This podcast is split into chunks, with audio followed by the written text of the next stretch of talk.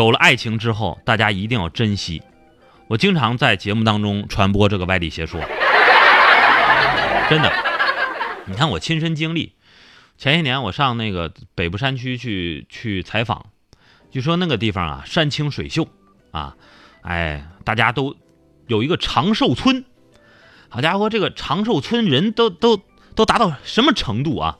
说一百岁的老人啊，在这个村里算壮年。好家伙，这得了吗？啊，在现今这个社会，污染这么严重，人的压力这么大，人能活到一百多岁，而且一百多岁在他们村里太常见了。我说我得去看看，我得学习学习啊！为了给大家带来更多的快乐，我得多活两年了。我得探讨一下啊，人怎么能活这么长时间？好家伙！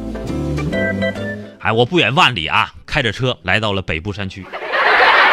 好家伙，一进村我就惊着了，你知道吗？山清水秀不说吧，在村村口坐着三个老人，这三个老人，嚯，好家伙，一个比一个老啊！那说你怎么看出来的？好家伙，每个人都是啊，像老神仙一样，胡子头发全白了。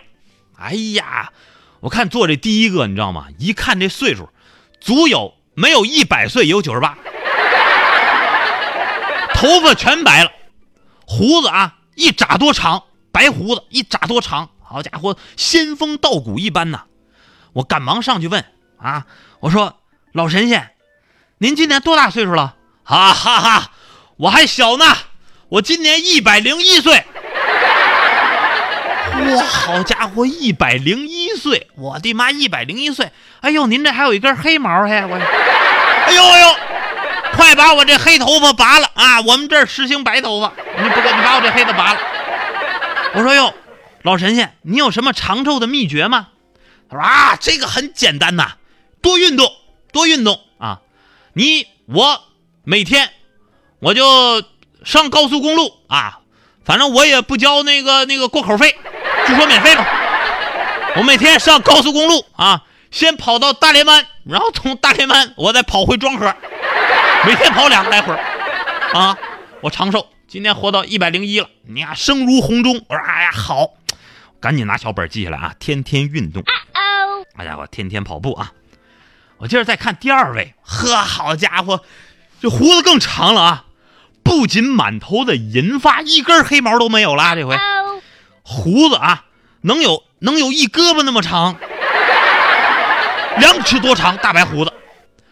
我一看。我我上前问我说：“老神仙，您今年多大了？”哎呀，哎，我呀，哈哈，还早着呢啊！我今年呢一百一十八岁。哎呦嘿，一百一十八岁！我说您有什么长寿的秘诀呀？啊，我长寿的秘诀其实很简单啊，这个人呐少吃肉，肉这个东西啊是酸性的，你多吃水果和蔬菜啊。你比方说，像那个什么鸡腿啊、螃蟹呀，哎，还有像什么虾爬子，啊经常吃啊，多吃水果和蔬菜啊，这个东西不胖人，提供蛋白质，好。这难怪啊，一百一十八岁了，难免有点糊涂嘛，是吧？可以理解，可以理解。别吃肉啊，小伙子，别吃肉，专门吃素，专门吃素啊。我说好，好，好。赶紧拿小本记下来，专门吃素，天天跑步。我说这好，嘿，我再看第三位，我的妈呀，就这位啊，头发全白了，这胡子都拖了地了。好家伙，一人来高的白胡子啊，而且满脸的褶子，你知道吗？就跟那个那个什么沙皮不是，怎么说呢？就是，反正您您就想吧，就跟那个。皲裂的土地一样，嚯，好家伙，满脸的褶子，而且这个皮肤上全是斑，全是老年斑。我一看这位，起码一百五十岁上下。我说哟，老神仙，您有什么长寿的秘诀吗？您都活了这么长时间了，啊，这个我长寿的秘诀呀，哈哈哈，就是多搞对象。